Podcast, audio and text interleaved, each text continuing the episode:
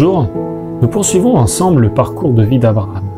Un des thèmes qui revient régulièrement dans la vie d'Abraham est celui de l'alliance que Dieu veut conclure avec lui.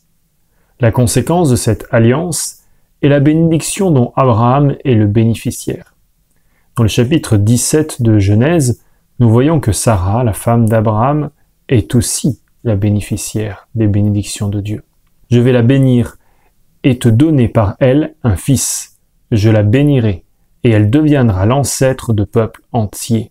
Il y aura des rois de divers pays dans sa descendance.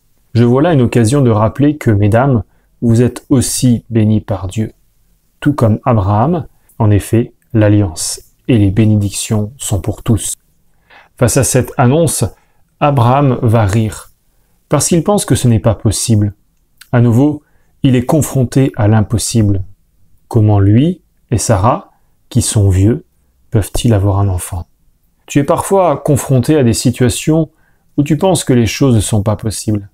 Face à tes limites, tes incompétences, tes peurs, tu penses peut-être que les belles et bonnes choses que Dieu te propose pour ta vie ne sont pas possibles. Tu te vois peut-être petit comme Abraham. Tu te vois peut-être moins grand que ce que Dieu te propose. Quand Dieu lui parle de la naissance d'un fils avec Sarah, Abraham lui demande seulement qu'Ismaël vive avec lui. Mais Dieu voit plus grand. Qu'est-ce que Dieu voit pour toi, pour ta vie? Et toi, qu'est-ce que tu imagines pour ta vie?